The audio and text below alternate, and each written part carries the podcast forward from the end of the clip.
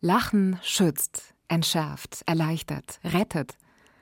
Sinn für Humor zu haben in der erhabenen Bedeutung des Wortes, also nicht nur über Witze zu lachen, sondern über sich selbst lachen zu können, ohne Tabu, und jederzeit von Lachen geschüttelt zu werden, das ist eine beneidenswerte Gabe. Wer sie hat, ist vom Schicksal oder von den Göttern gesegnet. Das Lachen stellt das Vertrauen in uns selbst wieder her. Es erhebt uns über die Situation. Wenn man nicht mehr lachen kann, gewinnt die Meinung die Oberhand. Und es gibt nichts mehr jenseits von ihr. Jasmina Reza, Schriftstellerin.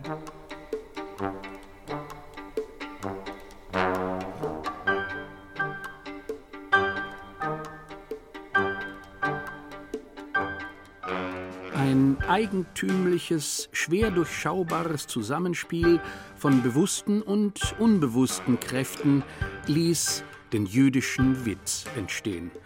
Und je mehr man über seinen Hintergrund weiß, umso größer ist das Vergnügen daran. Salomon Almekias Siegel, Rabbiner. Ich denke, dass das was mit Lebensweisheit zu tun hat. Es ist auch eine Art von Lebenshilfe. Ich glaube, dass er sehr voller Esprit ist und er handelt von Schwächen, von Schwächen der Juden, aber auch von ihren Stärken. Und das, was sehr schön daran ist, ist, dass man sich mit den eigenen Schwächen auch versöhnen kann dabei. Dann ist er so eine kleine Waffe und eine milde Form der Aggression. Er ist niemals bösartig. Ruth Werdigier, Psychotherapeutin.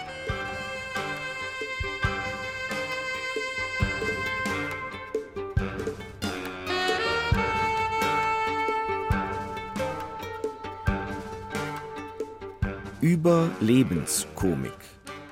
Der jüdische Witz. Eine Spurensuche von Barbara Bogen.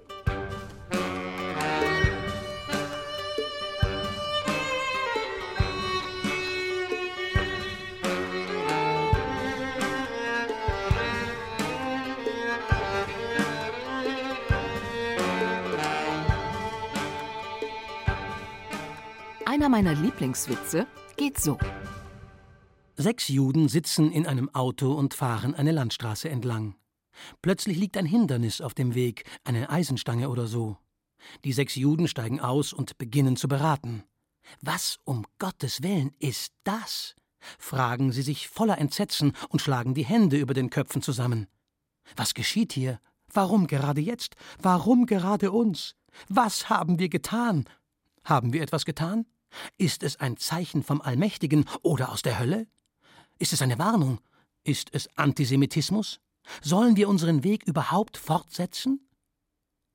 Während die Juden noch stehen und beraten, kommt ein zweites Auto mit sechs Gojim, also sechs Nichtjuden, vorbei. Die sechs Gojim steigen aus, packen die Eisenstange gemeinsam an und entfernen sie wortlos von der Straße. Dann steigen sie wieder in ihr Auto ein und setzen ihren Weg fort. Die sechs Juden stehen da und starren vor sich hin. Nach einer Weile sagt der eine Typisch Goim. In diesem kleinen Witz offenbart sich meiner Meinung nach eine schillernde Symptomatik des jüdischen Humors, seine Doppel-, ja, seine Vieldeutigkeit. Während die Juden hier noch debattieren, analysieren und ausgelöst durch einen banalen Widerstand die gesamte Existenz bedenken und alles in Zweifel ziehen, wobei sie im Nebenbei natürlich zu sehr nachdenklichen Zeitgenossen werden, packen die Goyim, die Nichtjuden, das Problem einfach an und setzen angst- und gedankenlos ihren Weg ungehindert fort. Natürlich machen sich in diesem Witz die Juden vor allem über sich selber lustig. Doch wer hier wirklich der Sieger ist und wer der Idiot, bleibt klug, weil mehrdeutig, letztlich doch völlig offen. Was ist das Wesen des jüdischen Witzes? Und was überhaupt ist das Jüdische am jüdischen Witz? Große Fragen. Natürlich ist klar, dass auch diese Sendung keine eindeutige Antwort darauf liefern wird. Auch der Anspruch auf Vollständigkeit fehlt vollkommen. Die folgende Studie versteht sich also allein als Spurensuche, bei der aber doch vielleicht die eine oder andere Spur ausfindig gemacht werden könnte. Zum Einstieg hier noch einige Beispiele. kommt ein Mann zum Uhrmacher. Vor zwei Wochen hast du meine Uhr repariert und versprochen, dass sie bis an mein Lebensende gehen wird. Nun ist sie schon wieder kaputt. Der Uhrmacher antwortet: Na nun, mein Freund, vor zwei Wochen hast du auch sehr schlecht ausgesehen. Kommt ein Mann zum Rabbiner. Rabbi, stellt euch vor, mein Sohn will eine Christin heiraten. Oh, mein Gott, Sagt der Rabbiner: das ist wirklich furchtbar. Aber nichts verglichen mit meinem Sohn. Der will eine Christin heiraten, selber zum Christentum übertreten und all seine Kinder christlich taufen lassen. Oh Gott, oh Gott, das ist wirklich eine Katastrophe. Und was habt ihr getan? fragt der Mann. Na nun? Sagt der Rabbiner: Na, ich bin zu Gott gegangen und habe ihm die Sache erzählt. Na, und was hat Gott gesagt? Na, er hat gesagt, mach's wie ich. Mach ein neues Testament. Denkaufgabe. Da ist ein Dackel, da ist ein See. Der Dackel soll hinüber. Er darf aber nicht herumlaufen. Er darf auch nicht schwimmen. Was tut er? Ja, ja ich, ich muss denken. Ähm, keine Ahnung. Na, er schwimmt. Also ich denke, er darf nicht schwimmen. Na, er schwimmt trotzdem. Ein chassidischer Rabbi errichtet am Rande seines Dorfes einen Turm, auf dem einer seiner Jünger Posten steht, um das Dorf vom Eintreffen des Messias zu benachrichtigen. Ein fremder Jude kommt des Wegs und ruft hinauf: Worauf wartet ihr denn da oben? Ich halte Ausschau nach dem Messias. Damit verdienen sie aber nicht allzu viel, oder? Das nicht, aber es ist ein sicherer Posten bis an mein Lebensende.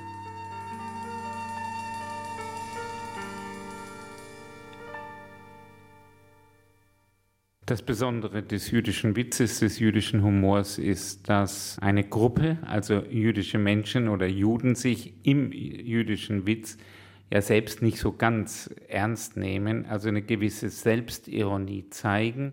Sagt Josef Schuster, Präsident des Zentralrats der Juden in Deutschland. Wobei wir ganz klar differenzieren müssen zwischen dem jüdischen Witz und dem Judenwitz, was in der Allgemeinbevölkerung häufig vermischt wird. Und äh, Judenwitze sind im Regelfall tief antisemitisch, aber der jüdische Witz ist doch etwas, wo gerade diese Selbstironie, dass sich selbst nicht so ganz ernst nehmen, sich selbst auf die Schippe nehmen, auch wie die eigene Religion, die Bräuche gegenüber einem nichtjüdischen Menschen erscheinen mögen, das zum Ausdruck kommt.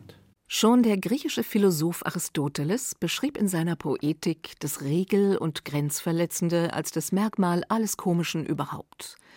Der jüdische Witz aber gilt als besonders messerscharf, ein geistreiches Spiel mit Worten und Widersinn. Charme und die berühmte und wohl unübersetzbare Chutzpe gehören zu seinen feinsinnigen Charaktereigenschaften. Ein Witz, der unter Umständen die gesamte Weltordnung unter Beschuss nimmt und keine heiligen Kühe kennt. Ein Witz, der nicht nur unterhalten, sondern immer auch den Geist beflügeln will. Der Rabbiner Salomon Almekias Siegel notiert im Vorwort zu einer jüdischen Witzesammlung: Niemals ist er nur Witz um des Witzes willen. Und er bleibt unverständlich, ohne Kenntnis der Welt, in der er sich herausbildete. Der jüdische Witz ist das Ergebnis von einzigartigen Voraussetzungen und Umständen auf religiösem, historischem, geistigem und sozialem Gebiet. Er verkörpert die Welt der Juden in sich. Die Juden waren immer ein Volk der Kultur und des Wissens. Nie und nirgends hat es außerhalb des Judentums eine Volksgruppe gegeben, die bis in unser Jahrhundert hinein im Wesentlichen aus scholastisch gebildeten Religionsgelehrten bestand. Denn die gesamte männliche Jugend studierte von früher Kindheit an das umfangreiche, komplizierte religiöse Schrifttum. Da besonders das osteuropäische Judentum diesen Typus seit Generationen verkörperte, ist es nur logisch, dass der jüdische Witz von dieser strengen geistigen Schulung der Denk- und Formulierungskraft immens profitiert hat. Nach Salomon Amikias Segel war der jüdische Witz über Jahrhunderte hindurch auf die einzige, letzte und somit unentbehrliche Waffe eines, wie er sagt, wehrlosen Volkes, womit er übrigens Sigmund Freud, bekanntlich selbst jüdischer Abstammung, zitiert. Der Humor war ein seelischer Halt in Extremsituationen. Der scharfe, sich oft aus Zweifel und Verzweiflung nährende Witz bildete schon früh ein Ventil, nicht zuletzt im Kampf gegen die immer drohenden Gefahren von Entrechtung, Verfolgung und Mord, bestätigt auch Josef Schuster, Präsident des Zentralrats der Juden in Deutschland. Also ich denke, man muss hier die Verfolgungsgeschichte, die ja immer wieder in der Historie eine Rolle spielt, wir brauchen A nicht weit zurück, aber nicht nur da, sondern immer wieder in den letzten Jahrhunderten. Und die Frage ist immer dann, wenn Menschen Schlimmes erfahren, oder der Mensch, der Mensch generell, sucht dann ein Ventil, um das zu verarbeiten. Sei es direkt den Vorgang oder auch indirekt, indem er irgendetwas äh, eben nicht Tragisches, nicht Dramatisches dann auch von sich gibt. Ein Antisemit und ein Jude unterhalten sich. Sagt der Antisemit, die Juden sind an allem schuld. Sagt der Jude gelassen, nein, die Fahrradfahrer fragt der Antisemit: Die Fahrradfahrer? Wieso die Fahrradfahrer? sagt der Jude. Wieso die Juden? Wann und wo genau der jüdische Witz in die Welt kam, da will sich niemand so genau festlegen. Vermutet wird, dass er seine Wurzeln in der aschkenasischen Städtelkultur Osteuropas hat, aber sicher ist auch das nicht. Der Germanist Gunnar Och ist emeritierter Professor für Literaturwissenschaft. Ich treffe ihn im Jüdischen Museum in Fürth, in der lichten Bibliothek, umgeben von einer reichen Büchersammlung auch über den jüdischen Humor. Eins dieser Bücher hat Gunnar Och selbst herausgegeben. Ihn interessiert, wann man begann, diese Art von Humor überhaupt zu bemerken und wann er in die Debatten kam.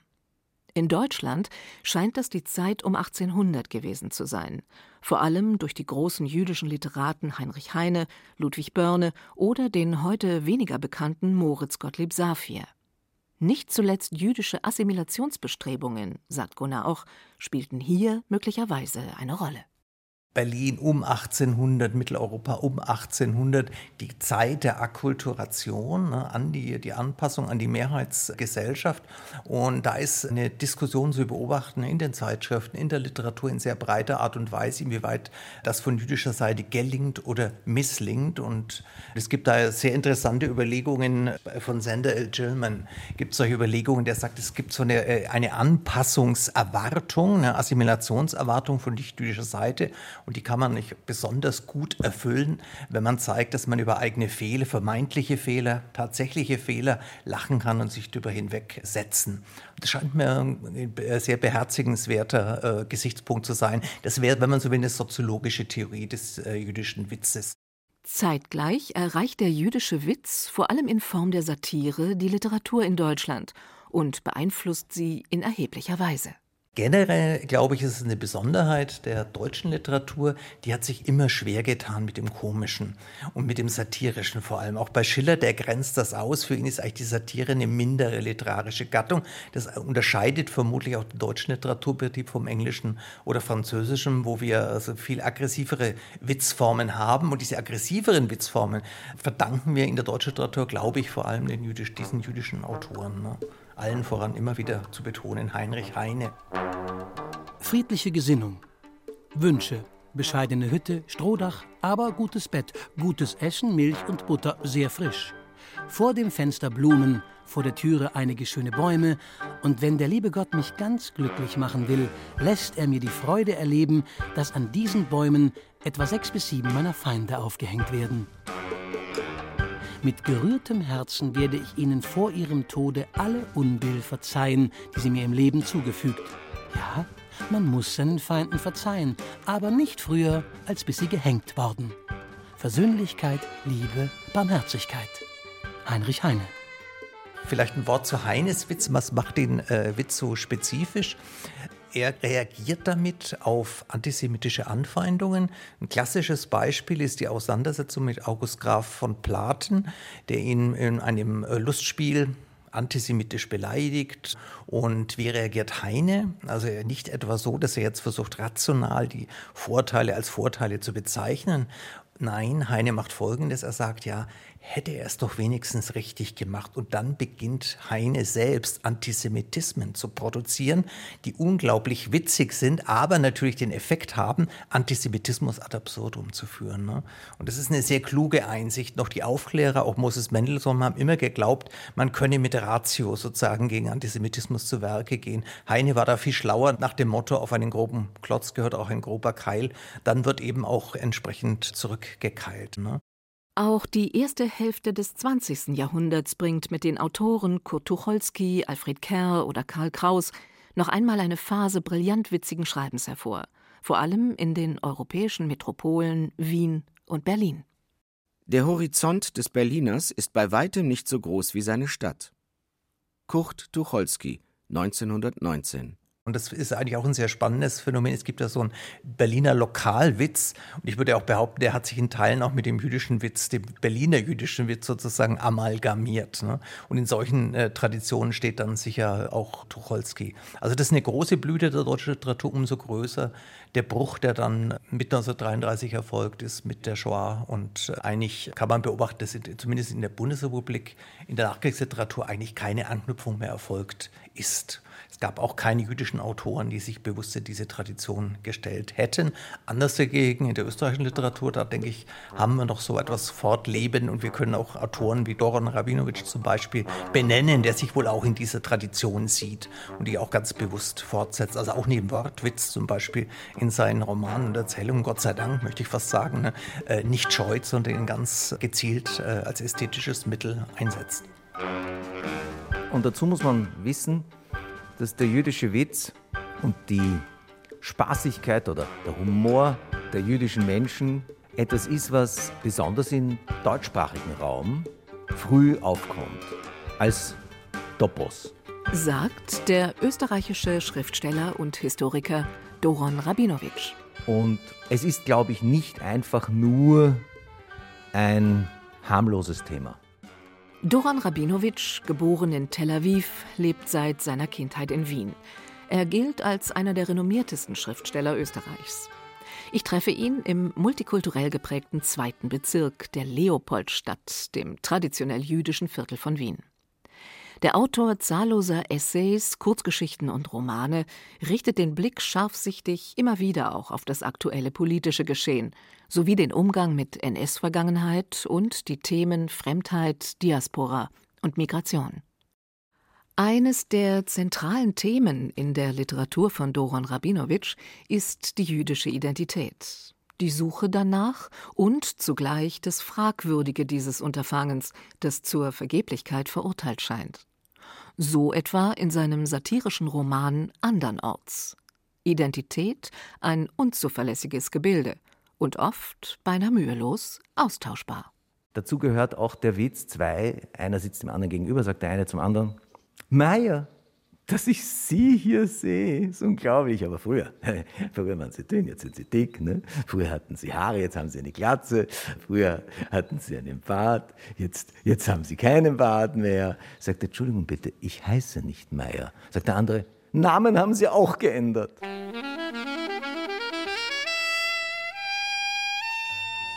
Der Witz soll ja nicht blödeln, sondern erhellen, meint Doron Rabinowitsch der nicht nur ein glänzender Analytiker von Witzen, sondern auch einer ihrer fabelhaftesten, weil unaufgeregtesten Erzähler ist. Die Witze, deren Schauplatz Züge sind, spielen für Rabinowitsch eine besondere Rolle. Sie seien paradigmatisch, sagt er, beispielhaft. Deshalb, weil hier möglicherweise gerade eine Identität gewechselt wird. Oder weil es sich generell um Situationen der Ortlosigkeit und des Übergangs handeln könnte vielleicht sogar von Flucht und Vertreibung. Die Witze, die in der Eisenbahn, im Waggon, im Abteil ablaufen, da gibt es eine ganze Batterie. Ja? Und eine ist der, dass einer dem anderen sagt, Entschuldigung bitte, sind Sie, sind Sie Jude? Und der andere sagt, nein, nein, ich bin, ich bin, bin kein Jude. Nein, nein. Sagt er, Entschuldigung, ich wollte Ihnen nicht so nahe treten, aber jüdisch sind Sie nicht. Sagt er, ich habe doch gerade gesagt, ich bin nicht Jude. Und ich bin auch nicht jüdisch deswegen, ne? verstehen Sie? Ja, ja, ja, ich wollte Ihnen nicht zu nahe, wollte Ihnen nicht zu nahe treten, aber sagen Sie, mosaische Religion, okay, gut, in Ordnung, Sie haben recht, ich bin Jude, jüdisch, mosaische Religion. Zufrieden? Sagt er, ja, es ist nämlich so, Sie schauen gar nicht jüdisch aus. Es gibt auch einen sehr jüdischen Witz, der so geht, dass zwei sitzen im Zug, denkt sich der eine, komisch, der Typ, der fährt jetzt mit mir zur Endstation, da ist das Städtel und ich kenne doch jeden, der fährt äh, zu uns. Aber wer ist das? Äh, wer kann das sein? Ich kenne ihn nicht. Denkt nach, sagt, ah, jetzt fällt mir ein, es war einmal dieser eine, äh, dieser eine Junge, dieser Bursch, der, der war sehr gescheit, ja, und der wollte Medizin studieren. Ja, Moische Pischer, Moische Pischer. Und er ist nach Wien gefahren und, und hat Medizin studiert. Ein sehr gescheiter Kerl, wird sicherlich Arzt geworden sein, nicht Dr. Moische Pischer, das geht nicht. Also wird er sich umgenannt haben, Moritz Wasserstrahl. Ja. Na gut, also, aber der war wirklich gescheit, der wird höchstwahrscheinlich Paris gegangen sein, nicht? Und wird dort eine Professur gemacht haben. Ohne Zweifel, eine Professur wird er gemacht haben. Aber wie klingt schon Professor Moritz Wasserstrahl? Das klingt doch auch nicht gut, Herr Professor Moritz Wasserstrahl. Er beugt sich vor und sagt, Verzeihung, habe ich das Vergnügen mit Professor Maurice de la Fontaine? Sagt der andere, woher wissen Sie? Ich habe es mir ausgerechnet.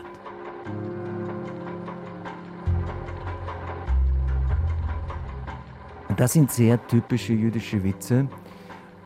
Ein Wiener jüdischer Witz, der ohne Zweifel sehr typisch ist, ist der, wo einer am Westbahnhof ankommt in Wien und einen Mann anspricht und sagt, Entschuldigung bitte, sind Sie Antisemit? Und er sagt, ich? Ich, ich, ich war kein Antisemit, ich bin kein, ich werde nie ein Antisemit sein. Sagt er, gut, ich wollte Ihnen nicht, Entschuldigung, ich wollte Sie nicht beleidigen. Also hm, geht zum nächsten, sagt, Entschuldigung bitte, sind Sie ein Antisemit? Sagt ich, ich, ich war nie einer, ich, ich bin kein Antisemit. Ich wollte, ich wollte wollte ich Ihnen nicht unterstellen. Tut mir, tut mir wirklich, tut mir wirklich. Geht zum dritten, sagt, Entschuldigung, sind Sie ein Antisemit? Sagt er, ja. Ich bin Antisemit, ja. Ich war Antisemit, ich werde immer ein Antisemit sein. Sagt er, Sie sind ein ehrlicher Mensch, können Sie kurz auf meinen Koffer aufpassen.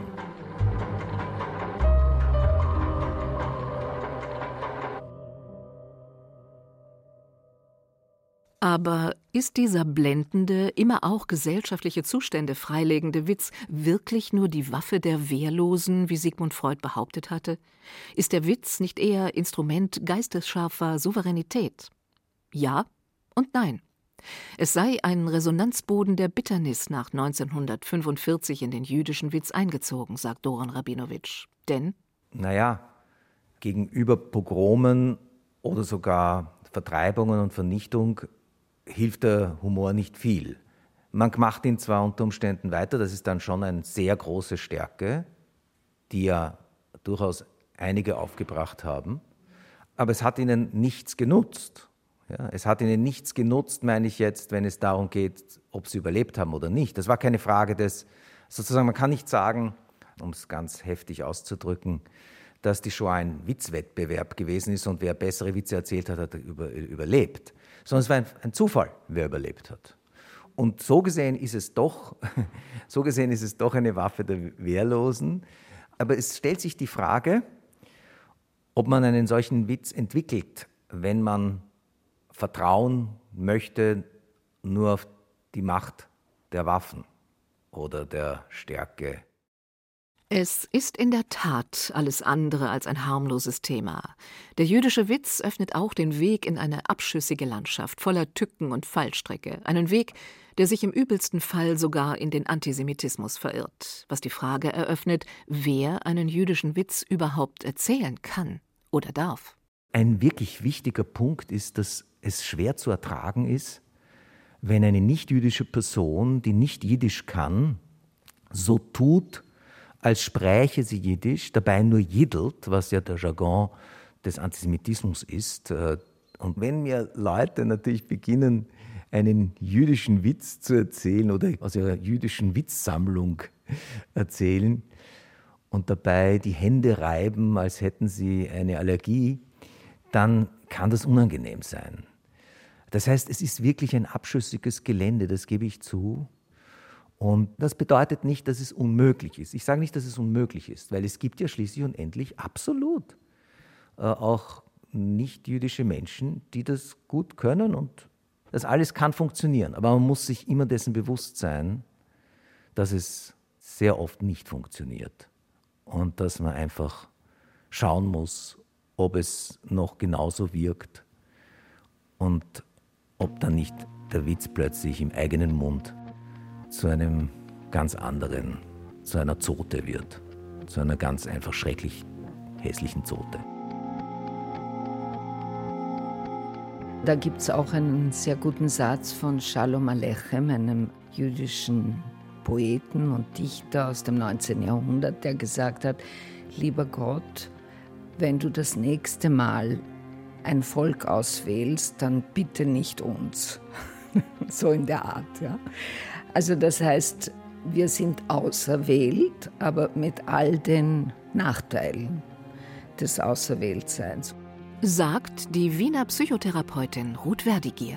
Und Freud zum Beispiel sagt, dass wenn der Vater ein besonderes Kind auserwählt, dann werden die anderen ganz neidig und aggressiv. Es gibt wahnsinnig viele Erklärungen, warum es Antisemitismus gibt. Darauf will ich jetzt gar nicht eingehen. Aber wir müssen damit leben und wir haben eben diese Waffe des Humors. Ich glaube, wir versuchen gar nicht mehr im, im Laufe der Jahrhunderte die Antisemiten zu bekehren. Egal, was man den Antisemiten sagt, sie werden es gegen die Juden verwenden. Und daher ist es eigentlich unsere untereinander dieses sich selber Mut machen und vor allem drüber lachen, weil Lachen die Angst reduziert. Lachen ist eine wunderbare Methode, keine Angst zu haben. Deswegen fürchten ja die Diktatoren den Humor, fürchten die Witze. Ruth Verdigier arbeitet als Psychotherapeutin und Coach, als Persönlichkeits- und Wirtschaftstrainerin. Wir begegnen uns in ihrer Praxis, wieder in der Wiener Leopoldstadt. Den Garten hinter ihren Therapieräumen begrenzen Teile der Mauer des ehemaligen jüdischen Ghettos, die heute unter Denkmalschutz steht. Ruth Verdigier hat in Wien nicht nur als Therapeutin einen Namen, sondern ist auch bekannt für ihren besonderen Sinn für Humor, der, wie sie sagt, einfach in der Familie lag. Der Wiener Psychoanalytiker Sigmund Freud hatte in seinem berühmten 1905 entstandenen Aufsatz über den Witz und seine Beziehung zum Unbewussten behauptet, er habe noch kein Volk gekannt, das so sehr Selbstkritik üben würde wie die Juden. Und es gibt ja auch zum Beispiel diese Selbstkritik, dass liberale Juden zwar Bar Mitzwa machen, also das ist das jüdische, wie nennt man das? Jüdische Konfirmation mit 13 Jahren. Und dann geht man nicht mehr in den Tempel. Und da gibt es diesen wunderbaren Witz, dass der Schames, der Synagogendiener, zum Rabbi kommt und sagt, Rabbi, wir haben Mäuse in der Synagoge. Und es ist alles getan worden, Gift gestreut. Man hat alles versucht, um diese Mäuse wegzubekommen, aber es ist nicht gelungen. Und der Rabbi sagt, ich habe eine wunderbare Lösung. Wir machen Bar Mitzvah mit ihnen und dann wirst du sie nie wiedersehen. Also das sind so die selbstkritischen Dinge. Man kann Selbstkritik üben im Geschäftssinn, man kann Selbstkritik üben, dass man unfromm ist, dass man schwierige Mütter hat. Also alles ist Thema. Auch Gott selbst ist Thema von Kritik. Mit seiner legendären Schrift über den Witz und seine Beziehung zum Unbewussten analysierte Freud auch Funktionsweise, Technik und psychische Hintergründe des Witzes – ein Werk übrigens, das noch heute als Schlüsselwerk der Witzforschung gilt. Für Sigmund Freud war der Witz eine Technik des Unbewussten, die Verdrängungen, Unterdrückung und Hemmungen lockert, eine Technik der Entspannung. Der Witz bedient sich dabei, so erkannte Freud, unbewusster Methoden, die den Mechanismen der Traumarbeit ähneln. Es ist die Abweichung vom sogenannten normalen Denken, die Grenzüberschreitung, die Verschiebung, der Widersinn und das Spiel mit Gegensätzen. Der Freud hat eben gesagt, dass im Traum die Logik außer Kraft gesetzt wird. Und da gibt es einen ganz süßen Witz, wo ein progressiver Jude, also vollkommen atheistisch, sein Kind in ein sehr teures Internat schickt. Und das Kind kommt dann nach Hause und sagt, äh, Papa, wir haben heute gelernt über die Dreifaltigkeit. Also es gibt Gott Vater, Gott Sohn und den Heiligen Geist. Und der Vater sagt, jetzt sage ich dir mal was, mein Kind. Es gibt nur einen Gott und an den glauben wir nicht. Ja, also da sieht man sehr schön, wie die Logik außer Kraft gesetzt wird. Also auf der emotionellen Ebene ist ihm das sehr wichtig, dem Kind mitzugeben, dass es eben nur einen Gott gibt. Aber gleichzeitig sagt er, an den glauben wir nicht. Der Komponist und Schriftsteller Jan Meyer-Rowitz, geboren 1913 in Breslau, gestorben 1998 in Frankreich, behauptete in seiner Schrift Der echte jüdische Witz, dass im Talmud und im talmudischen Denken der Schlüssel zum tieferen Verständnis des jüdischen Witzes zu finden sei. Jan Meyer-Rowitz schreibt: Die Technik des Talmud ist es, extreme, in der Wirklichkeit undenkbare Fälle zu erdenken, um die Anwendungsmöglichkeiten eines Gesetzes bis in die äußerste Unwahrscheinlichkeit zu erproben. Der Talmud, die bedeutendste Zusammenfassung der Lehren, Vorschriften und Überlieferungen des nachbiblischen Judentums. Eine Enzyklopädie der besonderen Art, tausende von Seiten, eine kaum überschaubare Ansammlung von Wissen und Interpretationen. Dazu Dialoge von lapidarer Kürze und scharfer Dialektik. Zugleich voller Abschweifungen und Assoziationen. Weitgehend verzichtet der Talmud auf Interpunktion. Oft also ist nicht klar, wo ein Satz endet, wo ein neuer beginnt, ob es sich um eine Aussage handelt oder eher doch um eine Frage. Warum müsst ihr Juden eigentlich jede Frage mit einer Gegenfrage beantworten? Warum eigentlich nicht? So eröffnet sich ein Freiraum beinahe grenzenloser Interpretationsmöglichkeiten. Ja, im Talmud geht es ja darum, dass ständig alles Mögliche interpretiert wird. Und das lernen kleine Kinder, also Buben, aber inzwischen Gott sei Dank auch Mädchen, lernen das von klein auf, dass man die Dinge von vielen Seiten sehen kann. Und das, glaube ich, ist die Stärke von Juden. Und das kommt sicher aus dem Talmud. Es gibt ja fantastische Kommentare wo ich sehr, sehr erstaunt bin, wie man Dinge sehen kann. Und da ich Psychotherapeutin bin, verwende ich das ja auch in meinen Therapien, dieses Reframing. Ja, also zum Beispiel, wenn ein Vogel dir auf den Kopf macht, dann danke Gott, dass Kühe nicht fliegen können. Ja, also man kann alles von mehreren Seiten sehen. Der bereits erwähnte Jan Meyerowitz übrigens spricht in seinem Essay auch von einer erstaunlichen Art der Fantasie, die ein wesentlicher Zug des jüdischen Denkens und somit des jüdischen Humors sei. Verzweiflung in der Synagoge. Der Kantor ist krank. Wer soll die Zeremonie singend begleiten? Da meint einer, ja, also, ich hätte da eine Idee, aber wenn ich die euch sage, werdet ihr mich für verrückt halten. Na ja, komm, erzähl von deiner Idee, sagen die anderen. Nein, nein, ihr werdet mich für absolut wahnsinnig halten. Ja, gut, gut, aber wir sind in einer verzweifelten Lage. Erzähl uns davon. Also, mein Hund kann singen. Aha, Erschrecken, Schock in der Gemeinde. Aber gut, sagen die Gemeindemitglieder, wir brauchen jemanden, der singt, also hol deinen Hund.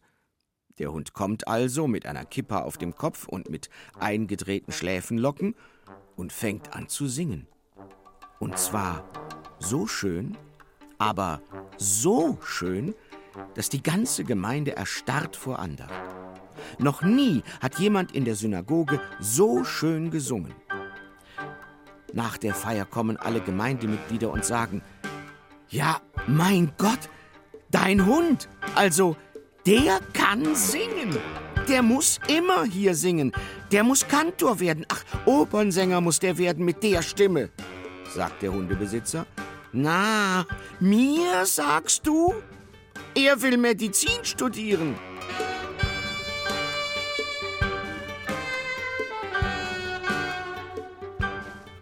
Und jetzt muss man mal sagen, also wenn Sie in die Bibel reingucken, ja, wie die Sarah dann sagt, das, äh, Greisin, also der Ewige hat mich da zum Witz gemacht und nennt ihren Sohn Yitzchak, also Witzbold oder ich weiß, wie man das übersetzen wollte. Ja, also Zachek heißt Lachen und äh, Yitzchak ist eine, eine, Abwanderung davon, der Verlachte oder der Lachende oder ich weiß was, oder Witzbold. Das ist doch schon, das ist doch ein Witz. Also insofern würde ich jetzt einfach mal sagen, das hat es auch in der biblischen Gesellschaft gegeben. Sagt Rabbiner Andreas Nachama.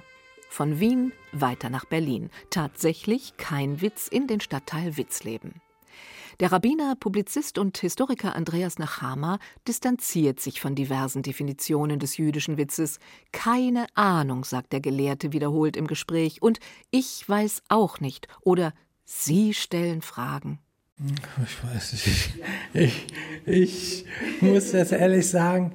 Also, ich erzähle gern mal einen Witz, aber ob ich den jetzt immer reflektieren wollte, ob ich immer mir darüber Gedanken machen wollte, ist das jetzt Selbstkritik oder ist das der jüdische Selbsthass oder ich weiß nicht, was alles man da hineingeheimnissen könnte.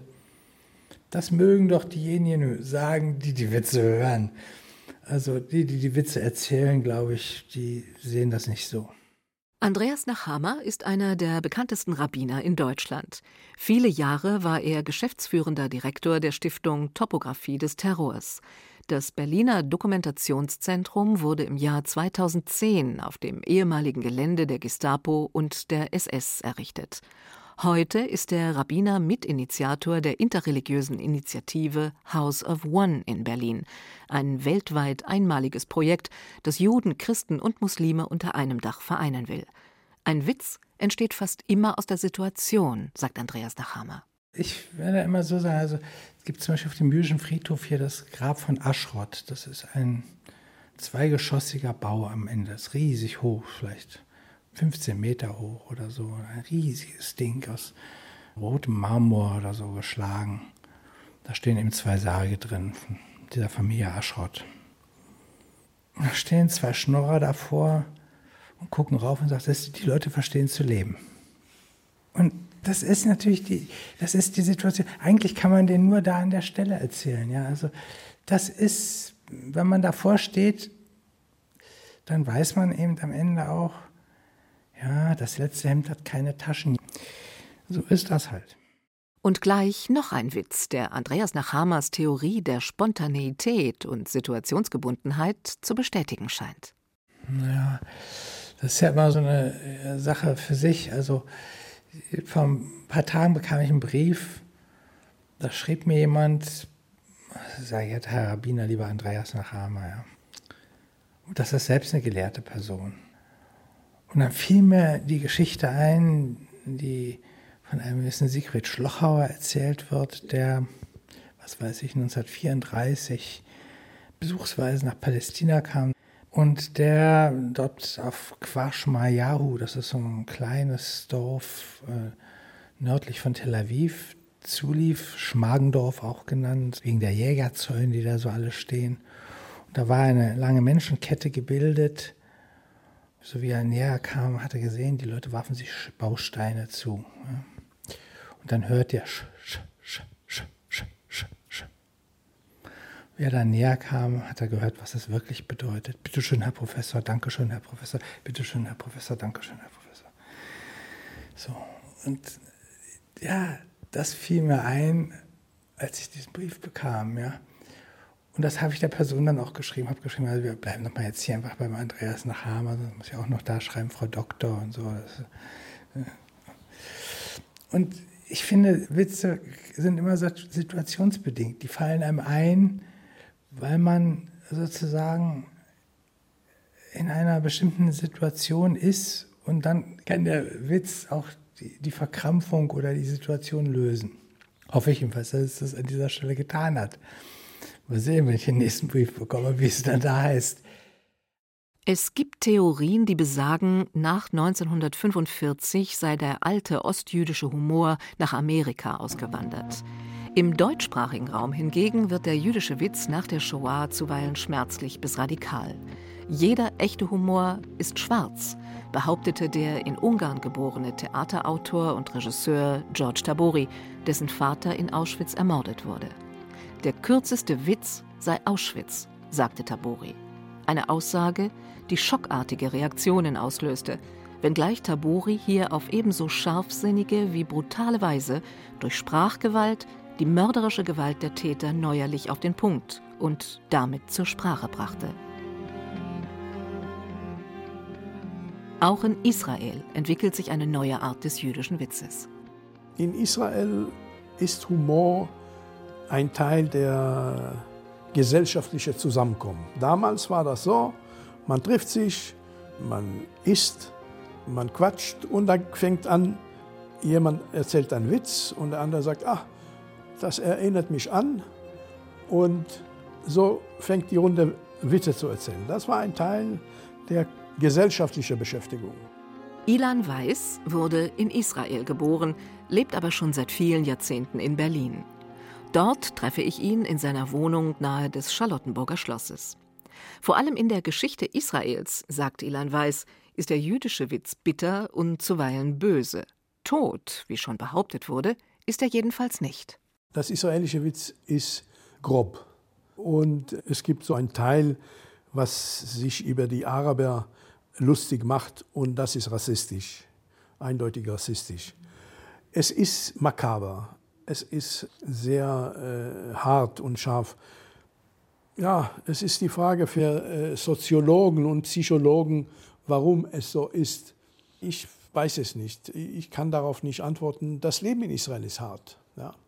Man kann sagen, gut, also das Leben der Juden in Osteuropa war nicht weniger hart.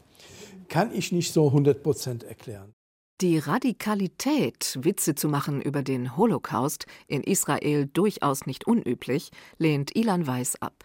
Allerdings, wer eine rumänische Mutter und einen polnischen Vater hat, erklärt er selbst ironisch, kann sich nur mit Humor retten.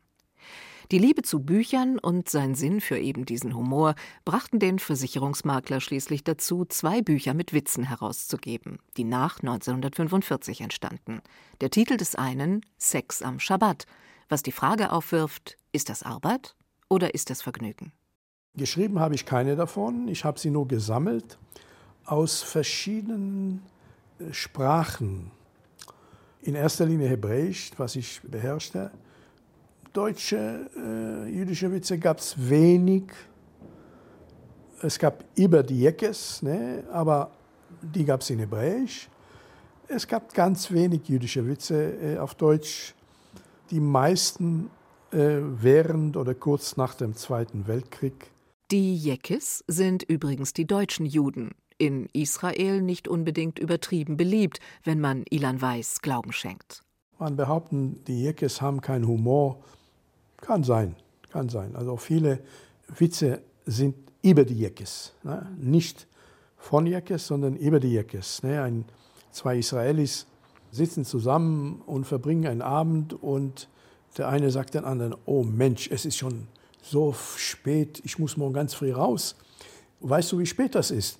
Sagt der andere, nein, äh, ich habe keine Uhr, aber ich sag dir das gleich. Geht auf seinen Balkon und bläst mit einer Trompete. Und über ihm wohnt ein Jecke. Und dieser Jecke kommt auf seinen Balkon raus und sagt, wer bläst hier, hier mit einer Trompete um 3 Uhr, 12 Uhr nachts? Lange Zeit ist Ilan Weiß mit seinen Witzen aufgetreten auf Berliner Kleinkunstbühnen. Was ihn immer vor allem interessierte, war der moderne jüdische Witz. Im Vorwort zu einem seiner Bücher widerspricht er daher auch der Ansicht der Journalistin und Schriftstellerin Salzia Landmann, die 1970 ein Buch herausgab mit einem ebenso vielbeachteten wie viel kritisierten Essay. Ihr Text behauptete, der jüdische Humor habe alles überlebt, nur Auschwitz nicht. Ilan Weiß protestiert. Absurd sei das, wenngleich ihm klar ist, dass der alte jüdische Witz, das Elixier verstorbener jüdischer Seelen, verschwunden sei. Hier noch ein Witz aus der zweiten Hälfte des 20. Jahrhunderts, der sich in einem seiner Bücher findet. Und wieder spielt ein Witz hier im Zug.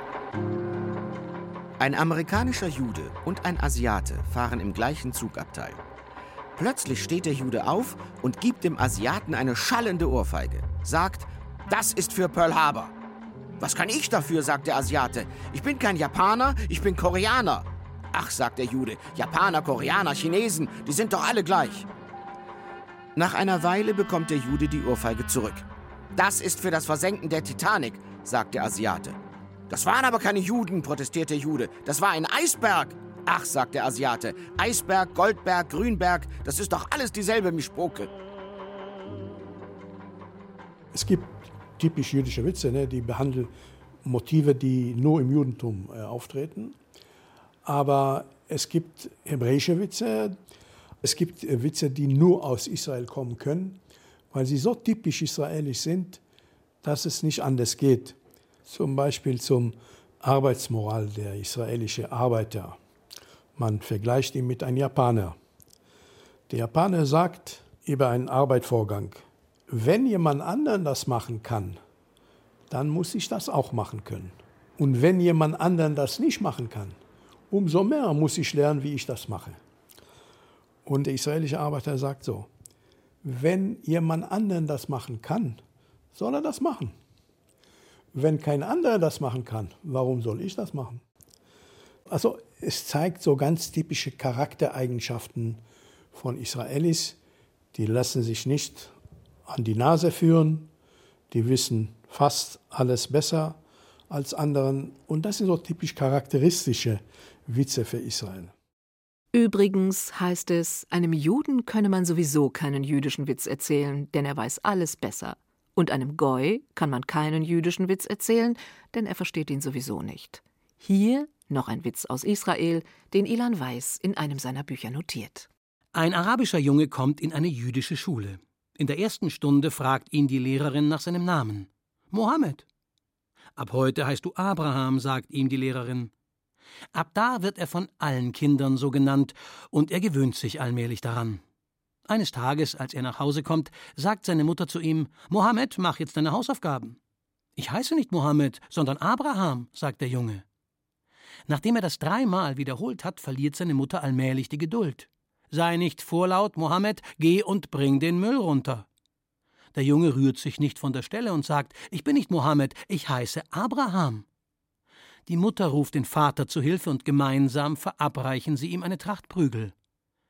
Am nächsten Tag kommt der Junge in die Schule. Die Spuren der elterlichen Lektion sind nicht zu übersehen. Abraham, was ist denn passiert? fragt ihn die Lehrerin. Ich weiß nicht, sagt der Junge. Zwei Araber haben mich geschlagen.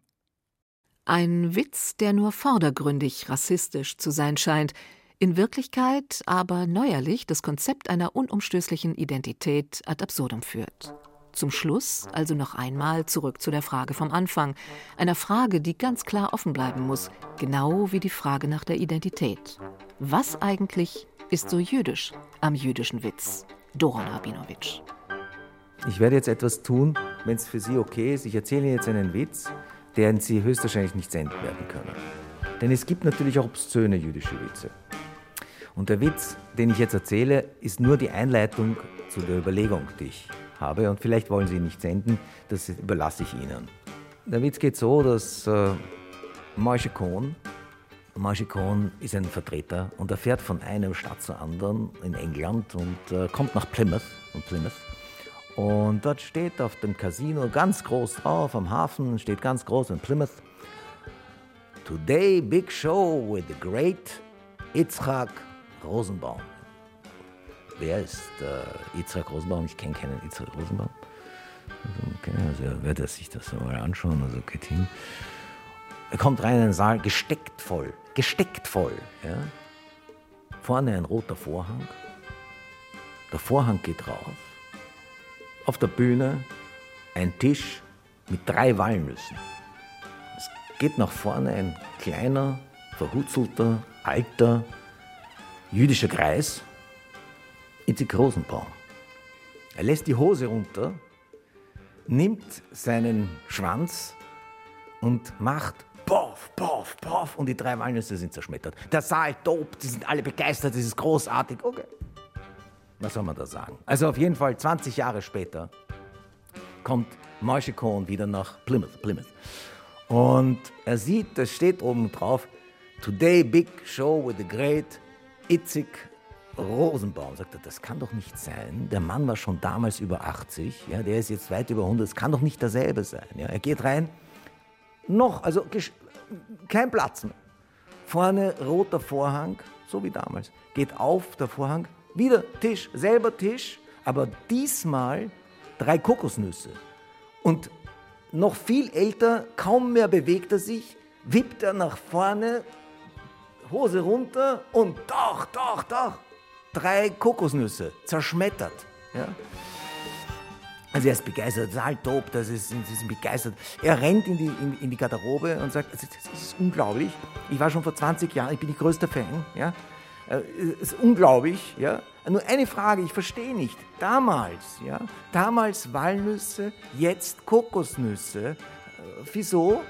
Was plötzlich? Sagt der Alte. Was soll ich sagen? Die Augen sind auch nicht mehr das, was sie mal waren.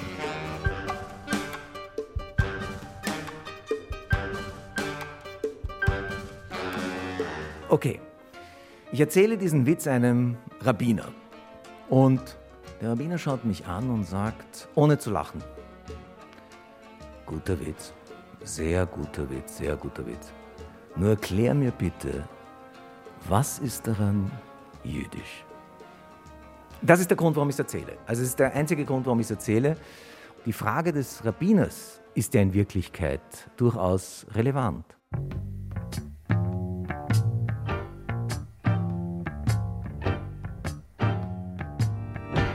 Und höchstwahrscheinlich ist das Entscheidende an dem Witz gar nicht, ob er jüdisch ist.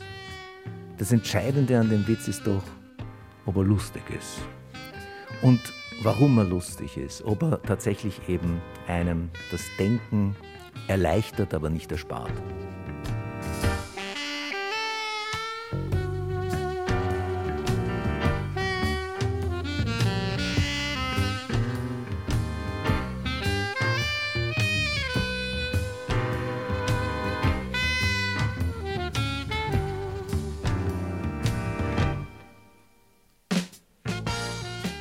Überlebenskomik. Der jüdische Witz. Eine Spurensuche von Barbara Bogen. Es sprachen die Autorin sowie Florian Walter, Pius Maria Küppers, Thomas Nunner und Susanne Kruse. Technik Beate Bär. Regie Thibaut Schremser. Redaktion Norbert Küber. Eine Produktion von Bayern 2 aus dem Jahr 2021.